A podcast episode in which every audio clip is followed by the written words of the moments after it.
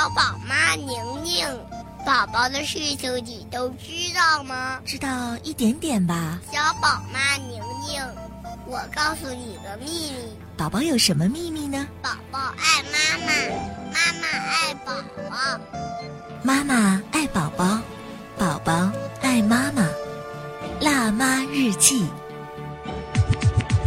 欢迎各位来到辣妈日记，我是小宝妈宁宁，在中国大连广电中心的直播间问候各位宝爸宝妈和准爸准妈。想要找到我的话，可以通过新浪微博或者是微信公众平台。在新浪微博当中呢，呃，主要是负责一个跟大家的互动和交流。那与此同时，在我们的微信公众平台当中是一个信息的发布。那目前的微信公众平台是不设有回复功能的，所以说在公众平台上你可以做如下的几件事情：一个是找到我们辣妈日记的回听地址，另外一个呢是看到我以前的一些针对于大连本地优秀妇儿专家的采访。笔录，另外呢还有就是我在陪伴小宝成长过程当中。他每个阶段遇到的一些问题和我们解决的方式，我一直在不断的说，可能我的解决方式是不是最好的？但是呢，在这其中有一条规律可循，就是我观察或者是我在跟很多宝妈宝爸们交流的时候，会发现，孩子们都会在每一个相应的阶段区间当中。会有一种特定的表现方式，那几乎是每一个孩子都有。这在我们的整个的节目当中也贯穿不断的提到了，这就是儿童的敏感期。所以说，怎么陪伴孩子度过他们的敏感期，还有在宝宝日常的家居生活当中，怎么样照顾孩子，这是都都是我们关心的。还有一个呢，是关于一些好用产品的推荐，你可以在我们的呃微信公众平台“小宝妈宁宁”当中找得到。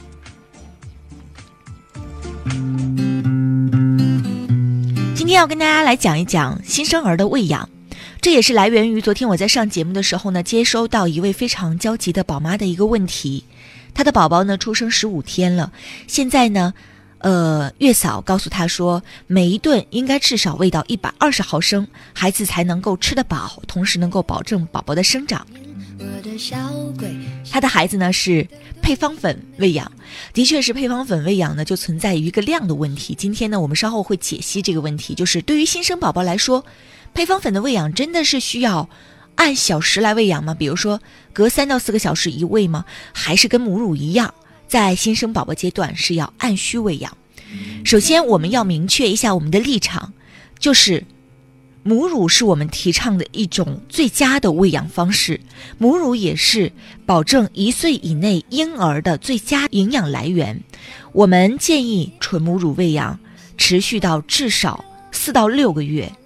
嗯，最好是六个月的时间，因为六个月之后，慢慢的就开始逐步的添加辅食了。同时呢，你还可以继续母乳喂养，直到我们的宝宝满一周岁。只要说你和宝宝都愿意的话，一岁之后。仍可以继续母乳喂养的，包括在分娩之后呢，应该尽早的开始喂奶，一般都是建议在一个小时，甚至是进化到半个小时之内。不管什么时候，只要新生儿表现出有饥饿的时候，就应该是及时的母乳喂养。呃，每二十四小时呢就要喂八到十二次，每一次哺乳的时间长短也是因宝宝而异的。对于母子。可能他们都会有一个自己的哺乳的一个习惯，那最初几周的时候，因为是属于一个磨合期，有一些新妈妈会很很很很着急，说为什么我的宝宝每一次吃奶，我们两个人都要弄一个小时左右，我感觉到特别的困惑，是不是我奶不够啊？其实，大多数妈妈每一次在喂奶，尤其是新妈妈在喂奶的时候，都是在四十五分钟左右。单侧呢，一般我们都建议大家是吃十五分钟，然后另一边吃十五分钟。有时候因为有时候孩子可能会睡睡着了，你还需要用一些方式把他唤醒，继续来吃奶。所以说这个时间可能拉长，不是因为说你的奶量或者是你的乳汁会存在一些问题，这个时间就会这么长，而这是一种常态。你要了解到，你就会放轻松很多。但是对于有很多妈妈。可能是因为一些个体的原因，或者是因为一些客观的原因，没有办法母乳喂养。如果使用配方粉喂养的话，稍后呢，我们也会给大家一些建议，就是关于新生儿的配方粉喂养有哪一些规律可循。我们稍后还是要跟大家继续说一说关于母乳喂养的事情。辣妈日记。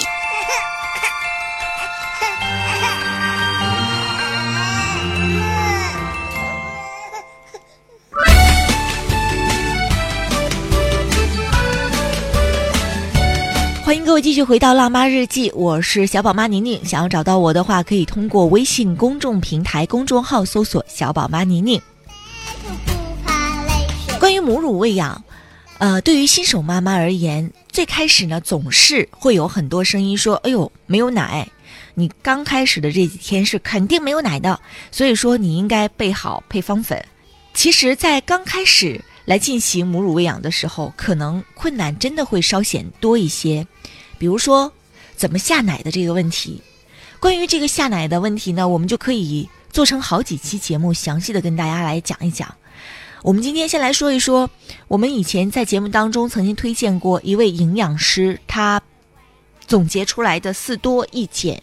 下奶法，一个是很重要的多吸吮，另外一个是多清淡的汤。多喝水，多休息放松，多优质蛋白，一减就是减压放松。听起来好像很简单呢，但是真正到生活应用的时候，你就会发现很少有人能够很好的去应用它。大家在没有奶的情况下，就很容易病急乱投医，会用一些极端的方法，比如说喝一些含酒精的下奶汤。这是我们不太提倡的，比如说找一些不太靠谱的人做一些乳腺按摩，很粗暴的方式啊。有一个妈妈曾经跟我讲过，给她做这个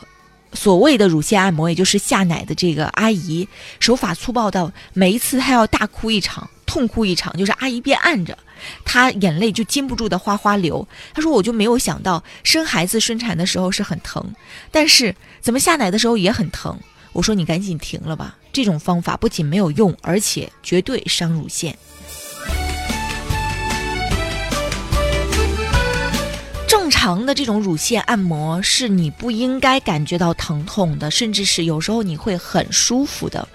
那包括在我们节目当中呢，我也呃经常会和几位从事这个。乳腺按摩师的这样的职业的朋友来进行一下交流，我会发现有一些人的确是很有学习的精神。虽然我们跟大家说，其实像这种乳腺按摩是没有必要的，但是如果说你真的是在心理方面有一个需求的话，你可以找一些靠谱的。那前提就是你要跟他来进行一个交流，看看他说话是不是靠谱。比如说他在按摩的时候有没有让你很疼，另外他会不会给你一些错误的建议。再一个就是，如果你坚定的说我可以自己下奶，那当然好。那在下奶的过程当中，我们有几条建议，比如说喂奶前的几分钟，你可以给乳房做一个湿热敷，比如说用一个温热的湿毛巾敷在乳房上，这是有助于下奶的。另外，我还有一个方法，就是呃，在最初每一次我开始哺乳之前，我都会喝一点有点温热的这样的水。就是它不会烫嘴，但是它是热热的，喝进去之后，哎，感觉很舒服。另外就是哺乳椅的问题，其实有很多很省劲儿或者是很先进的设备，是可以帮助我们很舒服的来进行哺乳的，或者是在护理宝宝的过程当中很舒服的帮助我们去护理的。但是因为我们还是因为意识的原因吧，就觉得这个东西还要格外花钱，没有必要。我提一样产品，两样产品吧。一个是母乳妈妈的哺乳椅，我个人认为是挺有必要的。这种舒服的椅子呢，后背和手臂都有良好的支撑，然后有一些呢，甚至还会有一个呃支撑腿的这种小底座。这是专门的哺乳椅啊，我在。备货的时候看过，但是最后还是没有买。但是在我漫长的哺乳生涯当中，我认为，尤其是在哺乳早期的时候，这个椅子还是很有必要的，或者是有一些高品质的摇椅也不错。另外，就是有一样产品，就是呃孩子的澡盆支撑架，因为我们大多数人在给孩子洗澡的时候都是蹲下去或者是哈着腰。但是这个过程其实对于很多人，尤其对于老年人，对于刚刚产后的女性来说，我们对大家的建议就是不要长时间的蹲着，因为这会让你的盆底遭受到很大的压力，对于你的盆底健康是很不利的。包括什么呃倒澡盆里的水呀，这些都是很费劲的。现在呢，澡盆。支撑架它是跟澡盆可以搭配到一起的，它有一个软管是接接在澡盆上，然后当你洗完澡站着给孩子洗完澡护理好之后呢，这个只要把这个澡盆阀打开，这个水就可以顺着它的软管直接导出，就没有必要让你上下哈腰来倒水，然后也能够减少你腰肌损伤的这个概率。与此同时，还有就是换尿布台也是非常必要的。像这个换尿布台，我在某个非常知名的家居连锁超市当中有看到。我有一次站在那儿观察，我就会发现，很少有人对这个换尿布台感兴趣。大家就会觉得，哎呀，哪儿不是换呢？但实际上，这对于产后妈妈，尤其是对于老人在护理宝宝的过程当中是非常有必要的。虽然这个产品它可能在使用的过程当中，它使用的这个时间不会很长，但是它现在会有一些附加的功能啊，比如说我刚刚说过的这个澡盆支撑架，它也有换尿布台的功能。比如说在那个家居超市当中，这种换尿布台它同时还有储物的功能，多合一的功能体现的时候，它的价值就会更大化，而且。我个人认为，如果你的经济条件很允许的话，像这样的设备，其实也真的是在照顾宝宝的过程当中，好好爱自己的一种表现。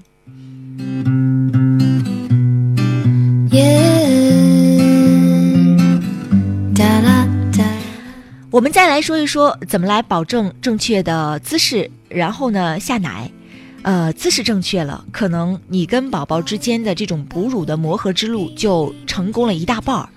这个姿势是怎么正确呢？首先，你要跟宝宝面部是要正对着的，就是当然你们俩是不是在一个平面上的，但是宝宝是一定要面向你的，也就是他的鼻尖要对着你的乳房，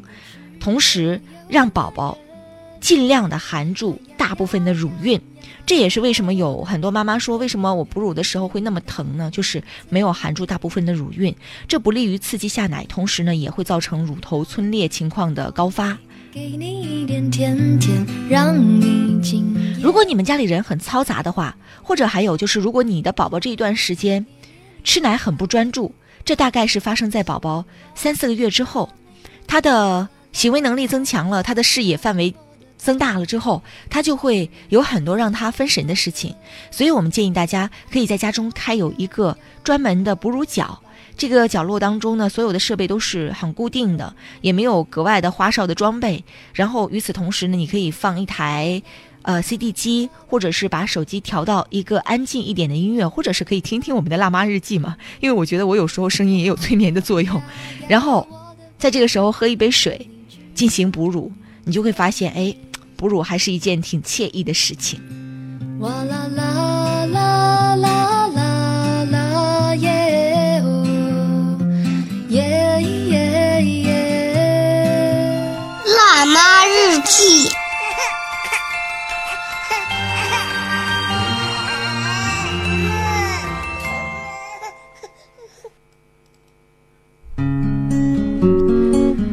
我们接下来说一说配方奶的新生儿喂养吧。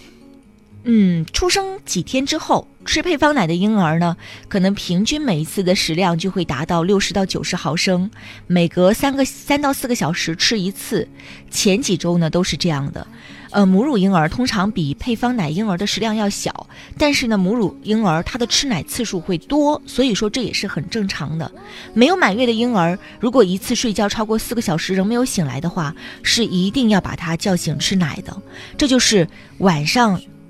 尤其是在晚上的时候，如果说你的宝宝到时没有起来吃奶，妈妈一定要把宝宝唤醒，要吃奶，防止孩子低血糖的发生。到满月的时候，母乳的宝宝食量可以达到每顿大概一百二十毫升左右，吃奶呢已经相当规律了，大约是每四个小时一次。到半岁的时候呢，婴儿每二十四小时会吃四到五次奶，每一次呢是一百八十到二百四十毫升。平均来说，婴儿的体重与每天的食量关系是每四百五十三克对应七十五毫升的配方奶。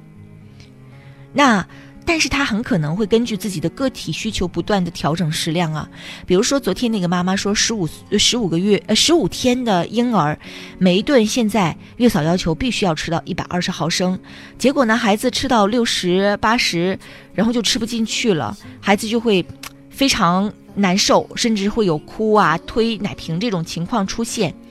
这种情况之下呢，我们建议大家就是不要给孩子吃了，因为这孩子已经是代表着他吃够了。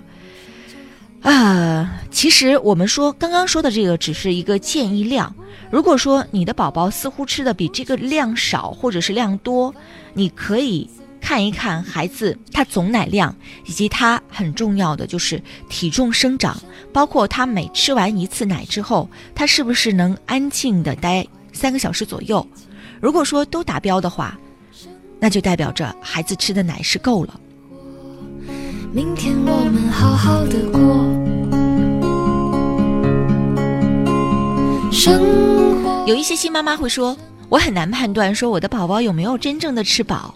怎么判断我们的小宝宝有没有吃饱呢？一个是可以看他的尿布。在第一个月呢，当孩子的奶量增加到足够他需求的时候，他每一天呢会至少有六次小便。其实我感觉会远远高于这个频次。通常呢，对于第一个月的新生儿来说，他还会有三到四次的大便，经常会在每一次吃奶之后就会拉一点，这叫胃结肠反射，很正常的。随后呢，他的大便次数会减少，甚至可能隔一天，或者是母乳宝宝隔几天才会拉一次。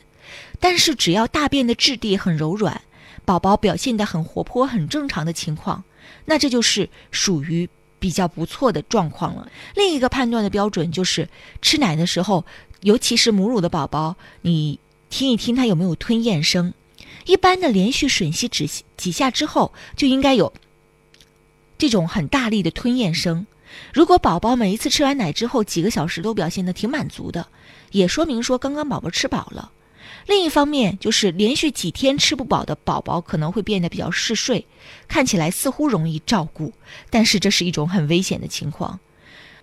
还有就是判断婴儿长期摄取量是否充足的一个准确的方法，就是检查他的体重增长，还有身长增长的情况。我们现在建议是，婴儿在出生三到五天之内，可能每个社区呢都会有这种。随访的儿保医生会进行一个例行的检查，这是检查婴儿体重、饮食和头围状况的一个很好的机会。但是在出生第一周之后，婴儿的体重呢会被出生的会比出生的时候呢平均会减少百分之八左右，这叫一个生理性的体重降低，这也是正常的。但是之后他的呃体重就应该相对稳定的增长了，满两周的时候，婴儿就应该恢复到出生时的重量了。如果说，你现在是二胎，你有过母乳喂养的经验的话，你的这第二次哺乳应该会很快熟练。那么新生儿损失的体重呢就会更少，几天之内就能恢复到出生时的重量。一旦是奶量供给充足的话，婴儿前三个月应该是每一天增加十四到二十八克的体重，三到六个月期间呢，他的体重增长会降低到每天十四克左右。六个月之后，婴儿每一天体重增长的会更少。通常每一次在做儿保检查的时候，呃，儿保医生呢都会给我们的宝宝来进行称重。有很多妈妈都会问儿保一个医生一个问题，就是前三个月每一次增长的时候，医生就告诉你说这个月长了一斤两斤。尤其第一个月满月的时候，孩子长得会非常多。等到第三个月的时候，你会发现有一个明显性的降低。有一些妈妈会很焦虑，问医生说：“哎呀，我的宝宝是不是喂养不好啊？或者他怎么长得这么少？”妈妈会担心说我的孩子健康状况会不会出问题？儿保医生经常会被这么问，所以我曾经遇到一个特别幽默的儿保医生说：“哎呀，你要想一想，如果孩子按照第一个月满月的时候那个增长速度的话，他到一岁的时候他就会变成一个大巨婴的，所以这是很正常的一种情况。孩子满三个月之后，他的体重和身长增长他就会放缓，所以说不要感觉到特别焦虑啊。”我们在这里要提醒大家的就是，不管是母乳喂养还是配方奶的喂养，最重要的是要记住你的宝宝，他有自己独特的饮食需求，就跟我们每一个人一样，就是有一些人食量大，有一些人食量少，这个呢不是。根据书本当中的要求说，孩子每一顿就要吃多少，就要吃到一百二十毫升、一百五十毫升、两百毫升，多长时间就一定要吃一次。尤其是对于新生的宝宝来说，配方粉应该也是按需喂养的。那你现在呢，就应该好好的找一找宝宝吃奶的这个规律，应该跟宝宝互相的逐步的了解，你就会自己找出答案来。这就是我们说在新生儿阶段，也就是你在所谓的这四十二天的月子当中，或者是三十天的月子当中，你需要跟宝宝建立起来的一种连接。如果受了伤就喊一声痛，真的说出来就不会太难过，不去想自由，反而更轻松，愿意感动就是种享受。生活，生活会。另外再提到一点，就是关于奶瓶喂养，不管是配方奶还是母乳的宝宝，有一些人说我怎么给他加奶呢？我们现在就建建议，如果说孩子吃完了表现吃不有点吃不饱的话，那下一次喂养的时候，你可以考虑先从三十毫升开始加起，然后再来判断一下，以三十毫升为单位，一次一次的慢慢给孩子来加，一直到孩子吃完了表现很满足为止。